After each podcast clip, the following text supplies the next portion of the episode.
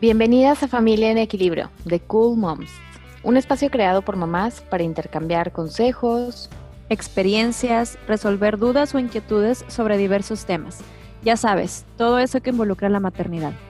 Aquí podemos reír, platicar, compartir sin juicios ni etiquetas. Somos María Moctezuma, Mónica Durán y Gabriela Herrera. Relájate, ponte cómoda y quédate con nosotras. Hola, bienvenidas a Familia en Equilibrio, este espacio cómodo y seguro en donde te invitamos al relax y al desahogo. Y es que como ya lo hemos dicho en otros episodios, ser mamá es algo maravilloso, pero a la vez retador. Y yo creo que hay dos etapas en donde las mamás buscamos más ayuda con nuestras amigas en internet o incluso pues ayuda profesional. Y es cuando los niños son pequeños y tenemos dudas sobre su crecimiento, madurez, lenguaje, cuando empiezan los berrinches, etcétera, etcétera. Y también cuando entran a la adolescencia. Y, y, vaya, los adultos sabemos porque ya pasamos por eso, o sea, que es la adolescencia, ya experimentamos estos cambios físicos de la pubertad, los cambios de humor, las hormonas locas, todo esto. Y vemos como papás la adolescencia como una etapa que nos genera cierto temor por lo que puede venir, por, lo, por todo lo que va a pasar, ¿verdad? Y entonces hoy vamos a hablar en este episodio sobre cómo cada una de nosotras vivimos la adolescencia desde tres enfoques distintos, como mamá, como psicóloga y como maestra. Y pues bueno, Tete, cómo lo estás viviendo como mamá? Cuéntanos cómo ha sido para ti ser mamá ya de un adolescente. Ay, Moni, pues creo este, apenas estamos en, iniciando el proceso. Mi mayor tiene 14 años, digamos que está saliendo de la pubertad, está en la preadolescencia. Es un niño este, que ha ido cambiando su forma de ser, ya sabes, ahorita comparamos mucho esa puerta que siempre ha estado abierta, donde podíamos entrar libremente, ahora está un medio cerrar y, y es como, se está aislando un poco se está aislando un poco, se está haciendo más, entre comillas, difícil comunicarte con él. Y lo digo entre comillas porque este, estamos ahí, o sea, estamos nosotros los papás al pie del cañón.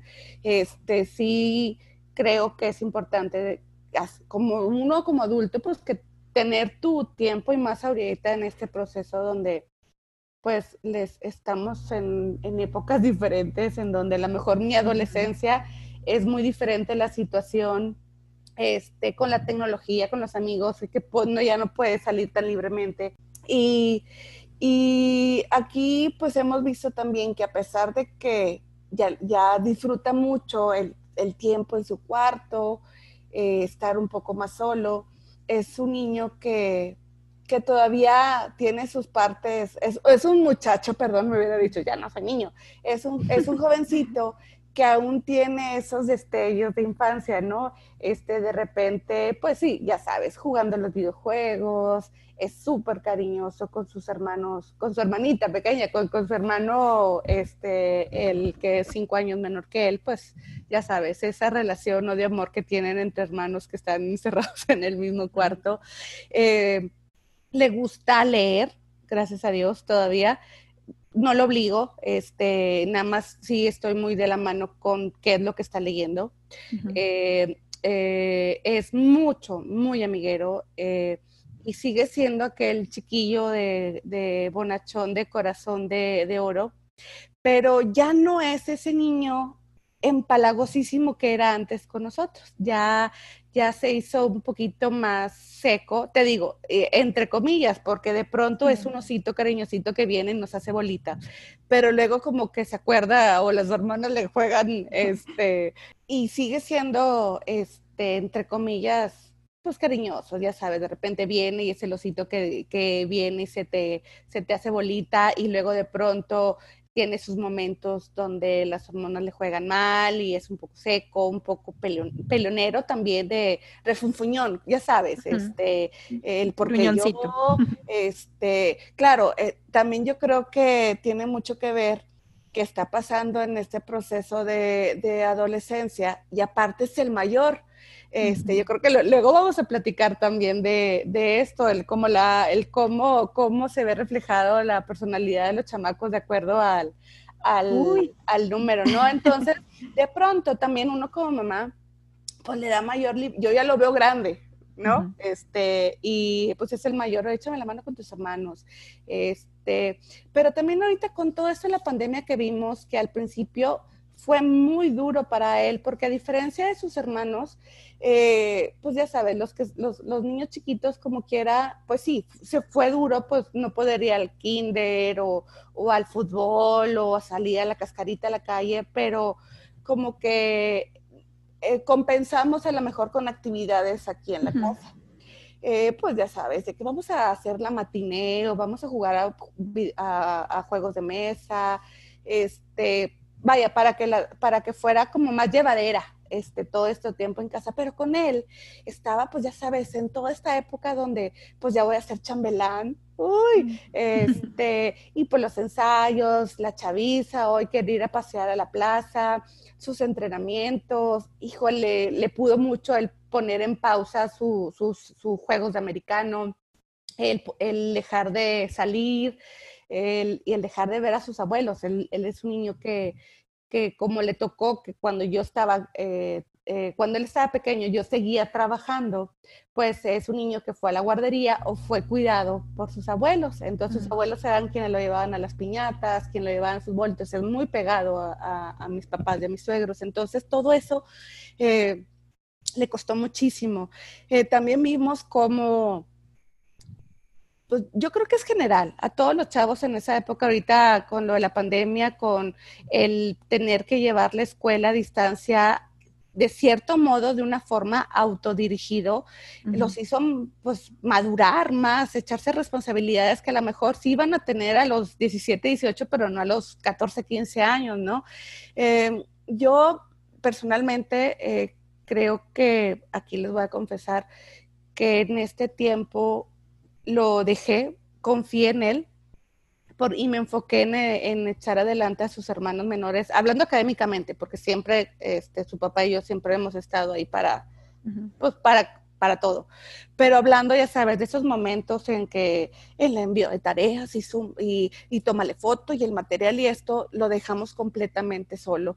Entonces vi como mi pequeñito, eh, mi chinito, como le decimos, de 14 años, de la noche a la mañana, este, ya lo platicábamos este, alguna vez que decía, es que a veces sí me siento mal que, que pues ya, ya lo veo muy independiente, muy comprometido, muy responsable, se levantaba antes que todo, se bañaba, se hacía desayunar, un licuadito o así, lo que, porque sabía que yo ya estaba ocupada con, con, con sus hermanos, pero lo vi, ya sabes, de esos niños que, que es, como muchos sacaron adelante este, la, la secundaria, la preparatoria, este, y pues bueno, ahorita yo creo que, ¿qué les puedo decir?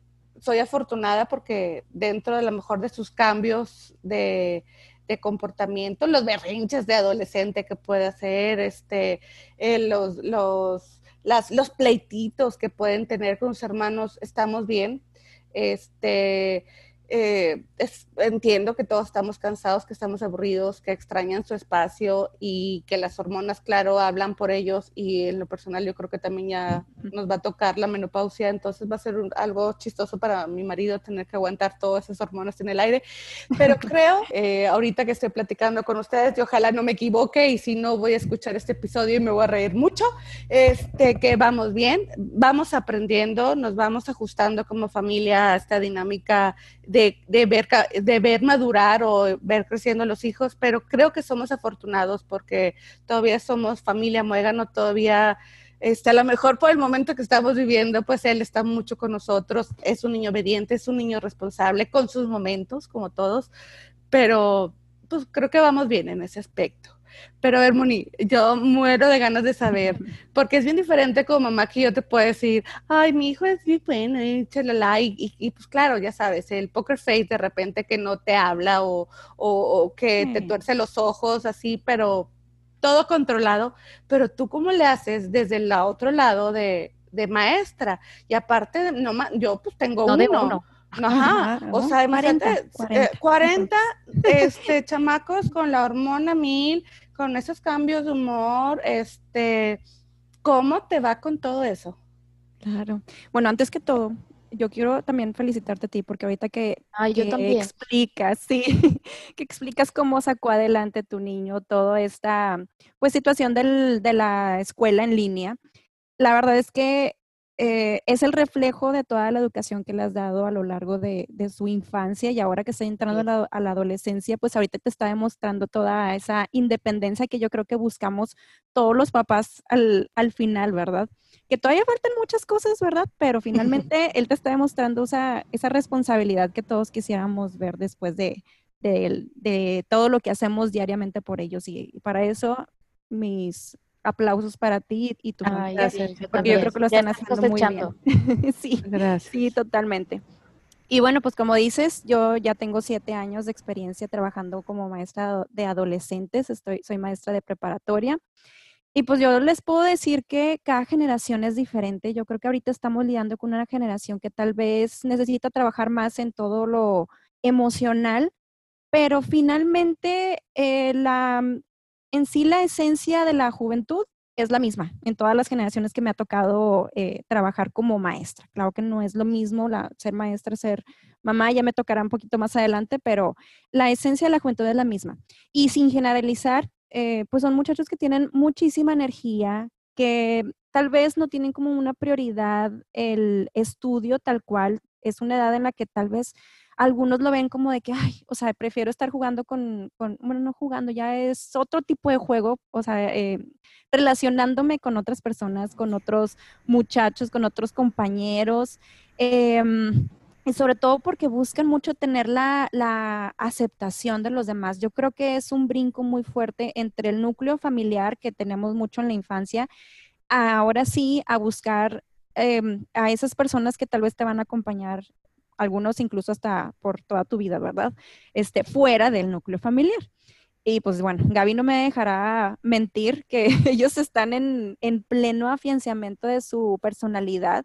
Entonces es una etapa bastante vulnerable en el sentido de la posibilidad tal vez de caer en una depresión. Incluso podemos hablar de pues adicciones y, y la verdad es que en, en el caso emocional son, ellos ven magnificadas muchas cosas que para nosotros son superfluas. O sea, pero para dentro de su madurez o inmadurez eh, se magnifican. Entonces también es algo que tenemos que reconocer y, y, ver que no, no, somos, no somos iguales, estamos en etapas diferentes y también para ellos es muy importante que los entendamos. Este, y pues bueno, yo al principio comencé como maestra cuando tenía entre 25 y 26 años y, y como que todavía no sentía esa brecha generacional. este, al principio Así para que mí pasa. no, sí, Ya después La verdad es la tía. ajá, sí, sí, sí, no, la claro. tía, sí. No, y de hecho, precisamente eso fue lo que me pasó, porque al principio siento yo que no fue tan complicado como que hacer ese clic, que claro que es un clic que es, debe de haber un respeto, este, hay una línea muy delgada entre el maestro y el, y el alumno, em, pero finalmente ellos no veían en mí tal vez en la figura de mamá o papá, que muchas veces como que ellos entran en conflicto en ver a una persona que tal vez se parece a mamá o papá y pues para ellos tal vez no tienen una relación tan buena quizá en esa eh, etapa y se puede volver un poco, eh, pues raro, el ambiente se puede volver medio extraño, pero en esa época tal vez a mí me veían como la hermana mayor. Entonces para mí esa época fue muy, muy relajada en el sentido como del ambiente que se puede generar entre el adolescente y, y el maestro. Y aparte me Este, imagino que eras de las maestras más chiquitas. Sí, totalmente. Sí, sí, sí. No, de hecho. La maestra liviana. Ajá, Ajá. yo tuve mucho conflicto porque incluso eh, pues los que cuidan ahí el, la conducta y el orden en los pasillos me regañaban a mí y yo estaba esperando entrar a otro a otra aula, este, pero bueno, pues eso Ay, ya- mami. ay maestra, discúlpeme, pensé que era un alumno y yo, bueno, está bien, me hacían sentir bien. ya claro que ahorita ya, ya son, yo creo que 20 años de diferencia con mis alumnos, o sea, ya la brecha ya, ya creció. Pero yo creo que el, punto clave para poder entenderlos es reconocer que todavía no son adultos. Yo creo que están en un, en un proceso de transición bastante eh, importante y que quizás se vean algunos bastante grandes, o sea, incluso ya algunos muchachos pues se ven con sus barbas, les cambia la voz, las muchachas empiezan a cambiar su cuerpo, o sea, ya para nosotros visualmente pueden ser como muy adultos, pero pues dentro de ellos todavía tienen esos remanentes de la infancia, como decía Tete, esa, esa, mm, Ajá, o sea, todavía, es, todavía dentro de ellos está eh, esa parte infantil. Entonces, em, pues yo recuerdo mucho también cuando hice la maestría que llevaba la materia de psicología del adolescente, eh, o sea, y comprendí realmente que su cerebro todavía está en desarrollo, o sea, y que no puedo, no puedo realmente como maestra exigirles que respondan como si fueran adultos, porque no, no lo van a hacer, o sea, anatómicamente, fisiológicamente, todavía están en el proceso. Claro que no significa que no les podamos exigir, este, o no sé si exigir, sino pedir o ir em, moldeando eh, esa parte que ya deben de ir incluyendo en su, en su perfil, ahora sí que ya como eh, futuros adultos, ¿verdad? Pero mm, la, o sea, comprendo, al momento de comprender todo esto, pues eh, llevo muchísimo mejor esa relación con mis estudiantes. Este, y al tener lógicamente una buena relación con ellos, todo este proceso de la, del aprendizaje mejora. O sea, la verdad es que cuando el maestro y el alumno tienen una buena comunicación o tienen un buen ambiente, entonces todo esto puede ser bueno para ellos, o sea, en el sentido del aprendizaje y de llevar, sobrellevar esta etapa que para ellos a veces puede ser un poquito complicada. y, yo creo que una de las recomendaciones que les puedo decir a, a papás que están en el proceso de adolescencia es, uno, recordar su propia adolescencia que yo creo que al principio yo me estresaba mucho con el orden eh, o con la conducta de que no estés hablando esto, el otro, pero me acuerdo, me acuerdo mucho de, mi adolescencia y no eran más que risas, gritos, era, era mucho hablar, hablar, hablar. Entonces, em, es mucho escándalo. Entonces, yo cuando comprendo esto, ya, me digo yo, ok, tengo que ver la manera en cómo, en cómo transformar esa energía tan fuerte que tienen ellos en algo positivo, o sea, en algo, en algo que sea beneficioso para, para ellos. Y la otra es... Qué padre tenerte de maestra a, a esa edad. Es que yo creo que todo es, todo va de la mano con entender esta etapa. O sea, porque si pensamos más bien, si queremos tener soldaditos en el salón, no lo vamos a lograr, sobre todo en estas generaciones que vienen como más, digo, lo vemos en nuestros hijos, que vienen más revolucionadas. Entonces, si yo quiero tener soldaditos, no lo voy a lograr. Entonces, tengo que llevar, tengo que mm, guiar. O sea, no es limitarlos, porque su propia naturaleza eh, lo así es. Entonces, tengo que llevar a esa naturaleza a que sea algo este, positivo, algo, algo bueno. Y, de hecho, lo otro que también les quería eh, recomendar es que no lo suelten. O sea, no suelten a sus hijos en la adolescencia, em, sobre todo en el ámbito educativo, porque yo creo que a veces como papás se puede llegar a sentir que ya, pues ya son adultos, ya ellos pueden solos. Y yo, yo creo que pues sí pueden solos, pero necesitamos estar a un lado de ellos. O sea, necesitamos estar guiándolos, estar observándolos. Todavía... Em, necesitan apoyo ellos. Entonces, cuando ellos se sienten también, pues, que sus papás los soltaron, a veces ellos tienden precisamente a, buscar ese consuelo o ese apoyo en otras personas y a veces pues no son las más indicadas. Entonces yo, eso es lo que les recomiendo, es entender que es una etapa que va a pasar, ¿sí? Y al mismo tiempo no soltarlos. Eso es lo que yo les recomendaría. Pues, Totalmente de acuerdo. Y ahorita que estaba hablando esto de la psicología de las, eh, del adolescente y la materia que yo llevé, que me encantó, digo, tú Gaby, ¿qué me puedes decir? O sea, eres psicóloga, ¿cómo, cómo lo has vivido tú como en tu trabajo con tus este, pacientes que son están en la adolescencia o que conozcas? Ay, Moni, mis teens adorados, me encantan, aprendo tanto de ellos. Es una etapa que nunca me imaginé que me fuera a encantar tanto, que la fuera a disfrutar tanto como, como psicóloga. Em, ahorita obviamente la vivo desde, este lado porque pues claro, mi hija apenas está cerquita de la pubertad, todavía le falta más para llegar a eso, entonces no me enfrento aún a hijos adolescentes o pubertos, pero mi trabajo sí, y, te decía yo que no me imaginaba porque en un principio yo me enfocaba más a trabajar con niños o con los papás de los niños.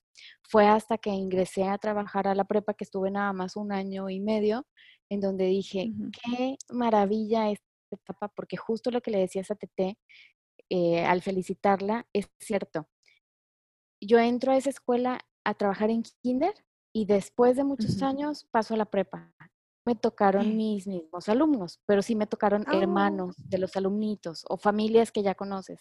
Y de verdad es tan gratificante ver ahí cómo se cosechan ya todos esos valores, ese, eh, por ejemplo, el respeto, el que sean organizados, el que sean empáticos. Entonces, Sí. bueno, ahora que ya lo vivo, ahora sí como terapeuta, porque en ese momento pues era más como orientadora vocacional, lo veo desde esta perspectiva que se sienten incomprendidos en esta etapa, se sienten confundidos, Ujú. es completamente común que se sientan así y la verdad es que puedes aprender tanto de ellos, y como decías, entre cada risa, entre cada plática, cuando lloran, se acercan a uno porque Sí. necesitan hablar con alguien y lloran y te confiesan eh, todo eso que los aqueja, todo eso que tienen en su interior. ¡Wow! Lo mando, Moni, de verdad una carpeta mental que, que trato de tener a la vista para cuando sea yo mamá de adolescentes, que no se me olvide. Sí. Ujú. Entonces, también supongo que por más práctica y comprensión que tenga de la etapa, pues también me voy a enfrentar a ciertos retos, ¿verdad? Porque no es lo mismo ser la psicóloga o la maestra que ya ser la mamá de los niños, como, como decíamos ahorita. Pero bueno, ahora sí me voy a poner ya bien en modo psicóloga, en modo terapeuta también de, de adolescentes. Y bueno, coincido completamente contigo en no soltar, porque mm, los jóvenes en esta etapa lo que más necesitan es apego y contención. Justamente eh, cuando decía Tete que le permite este, pues alejarse de cierta forma, pero que están ahí, él lo sabe. Ellos saben cuando los papás están ahí, cuando estamos ahí eh, atrás de ellos, que les permitimos ese momento de aléjate, vete, te respeto, que quieres estar solo, pero aquí voy a estar cuando me necesites. Y pudiéramos considerar que este apego, esta contención, es únicamente para niños más pequeños, para cuando realmente necesitan ahí que nosotros les resolvamos todo y no. Aquí es en donde tenemos todavía que cobijar más de una forma más invisible. Y mm, ellos van a tratar de mantener ese papel, ya soy grande, ya no necesito que me trates como un niño, eh, incluso si uno le quiere hacer una caricia o algo, es como que, ay, mamá, aquí no, ya empiezan con esos temas de, de vergüenza, ¿no? Hasta incluso me ha tocado ver cuando los papás se acercan a darles un abrazo, ellos les sacan la vuelta a ese abrazo. Y no porque en el fondo no lo necesiten, es porque están en esa, en esa fase de ahorita no. Oye, y no luego uno como mamá bien mula, enfrente de todos, cuando lo Adrede. dejas del colegio, ¡te amo! Pobrecitos. Pero bueno, ahí también somos nosotros las que necesitamos ese apapacho. Esa es otra Claro. cosa. Sí. Eh, los vemos crecer y nos da, nos da nostalgia. Entonces, bueno, aunque nos duele no poder tener este apego en forma de abrazo, de, de beso, de apapacho con ellos, que ahora hay, hay adolescentes que sí lo permiten y, y hasta ellos lo buscan, habrá quienes no. Tenemos que demostrar que estamos ahí, por más que nos duela ver que los bebés ya crecieron, que ya no nos necesitan, que son independientes, debemos de estar para ahí, eh, ay, perdón, debemos de estar ahí para ellos, dándoles aliento en todo momento, con frases como estoy aquí para ti, esto que lograste debe hacerte sentir muy orgulloso, te quiero, valoro tu ayuda, y a veces se nos olvida. ¿Por qué? Porque hay cierto comportamiento que llegan a tener que nos enciende una mecha, que entonces la palabra de aliento pasa a otro extremo y empezamos con cosas de por qué me trata así, por qué me está contestando así, entonces me tengo que poner muy firme, ya aparte ya no me cuenta nada, se guarda todas sus cosas. Y si están presentando esa actitud desafiante, la verdad es que, y nosotros nos ponemos en este plan estricto, rígido, podemos llegar a alejarlos más. Entonces, algo que les digo a los papás es observa ese comportamiento, ¿qué te dice? ¿Qué te dice esa mala cara? A veces es algo tan sencillo como las hormonas combinadas con la falta de sueño, que también como ya son grandes ya no duermen lo mismo. Ah, sí, no. ¿Sí o no, Moni? ¿Te pasa que han de llegar de repente tus alumnos con, que se están durmiendo y te dicen, es que me quedé hasta las 4 de la mañana haciendo Ah, un trabajo, Sí. platicando con sí, alguien? Y sí, como los sí. papás ya no estamos tan presentes ahí, pues ya no les podemos decir tampoco, oye, ya vete a dormir, ¿no? O apagarles la tele y ya, órale, a las ocho y media todos a dormir. Dice, pues no, ya no. Entonces, bueno, eh, sí, yo comprendo perfectamente el rol de, de papá o mamá cuando se ponen rudos y lo entiendo porque están dolidos, pero justo ahí es en donde hablo con ellos. Cuando llegan adolescentes a la consulta conmigo, lo primero que me preguntan los papás es, la mayoría, ¿vamos a tener sesiones en conjunto? Y yo no. Voy a tener una sesión en donde van a entrar los dos. Así lo trabajo yo, eh, aclaro, porque hay gente que lo trabaja diferente. Mi forma de trabajar es, primera sesión, llegan los papás con, o la mamá con el joven o la joven, se sientan, yo les explico mi forma de trabajo para que estemos todos en sintonía y algo que les aclaro mucho es que ese espacio es seguro y que sobre todo es confidencial, que lo que ellos me van a platicar a mí va a quedar únicamente conmigo. ¿Por qué? ¿Por qué les hago eh, énfasis en esto? Porque tres o cuatro sesiones después, yo tengo que tener ahora sí una plática con los papás, pero para conocer el contexto de su familia, para saber más, ¿no? No es lo mismo saber desde la, perdón, desde la postura del joven que es de la postura de la mamá. A lo mejor el joven no puede decir, es que yo ayudo en todo, siempre estoy ahí disponible y la mamá no me ayuda en nada, se ah. levanta tarde, me contesta. Entonces yo necesito tener las dos caras este, de la moneda, ¿no? Pero cuando hablo con los papás es únicamente para conocer ese contexto. Yo no les puedo decir nada de lo que hablo con los jóvenes a menos que estén en riesgo o que estén en un peligro inminente. Ahí sí es mi deber ético hablar. Y eso lo especifico en primera sesión. Pues bueno, volviendo a esas frases de aliento, es súper importante que sepamos que funcionan a cualquier edad, desde un bebito de un año hasta un hijo que tiene veintitantos años, que decimos, ay, pues ya está grandote, ya no necesita que yo se lo diga. Esas frases funcionan para todo. Y en esta etapa en específico, son tan poderosas porque logran traspasar esa coraza que se pusieron y que a veces se la pusieron sin saber por qué. No saben por qué están enojados, no saben por qué responden de esa, de esa forma. Entonces decir una palabra de aliento como esta, valoro tu ayuda, llega a, traspasar y a remover ciertas fibras sensibles de, ese niño que todavía se encuentra ahí atrapado, pero que tiene que reaccionar como adulto, porque todavía es un joven. Entonces es bien importante que, que las apliquemos y como se los dije, este enojo o esta actitud no deja de ser más que un grito, eh, pues desesperado, como el libro, de ayuda para, más bien es un grito de ayuda, necesito saber cómo contenerme, no sé qué me pasa. Entonces, mamás, si están en esa etapa, observen esa actitud de sus hijos. Ay, Gaby, no sabes, he tomado nota de todo, de todo. Yo también, porque ya voy para allá. Me lleva muchísima tarea, muchísima. Este, estar siempre ahí disponible y ellos saben. lo estás haciendo? Sí, pero a veces uno como, adulto das por hecho muchas cosas, ¿no? Sí. Eh, y pues no, no obviar. A veces a lo mejor que prefiero que me digan que exagerada, que palagosa o que metiche, entre comillas también, yo entiendo. Tengo que darle también su privacidad, su espacio pero también que sepa que mamá y papá por cualquier cosa siempre van a estar ahí, que no, que no me tenga miedo a, venir a contarme algo, porque mi mamá me va a poner este, patas para arriba. Entonces, este, darle esa seguridad de que puede venir, si no es conmigo, a lo mejor hay ciertos temas que, que, que él como jovencito tenga la necesidad de platicar con su papá, pero que sepa que la puerta y el canal siempre van a estar abiertas y que siempre vamos a estar ahí para él. Sea Así es. Y, y me hace recordar esto que no lo había dicho, que también a veces yo les recomiendo a los papás ver las series que los muchachos están viendo. Hay muchas series actualmente de jóvenes en edad de preparatoria. Lo que pasa es que estas series también luego son de otros países y pudiéramos pensar que todo eso que está pasando en la serie no sucede aquí. O, pensamos, oye, están súper avanzados, ¿no? Sí, los amigos de mi hijo, pero eventualmente se van a exponer a alguna situación así. Entonces, es una forma de hablar su mismo idioma. No porque tengamos que llegar literal a hablar su mismo idioma, porque les va a dar mucha vergüenza si hacemos eso.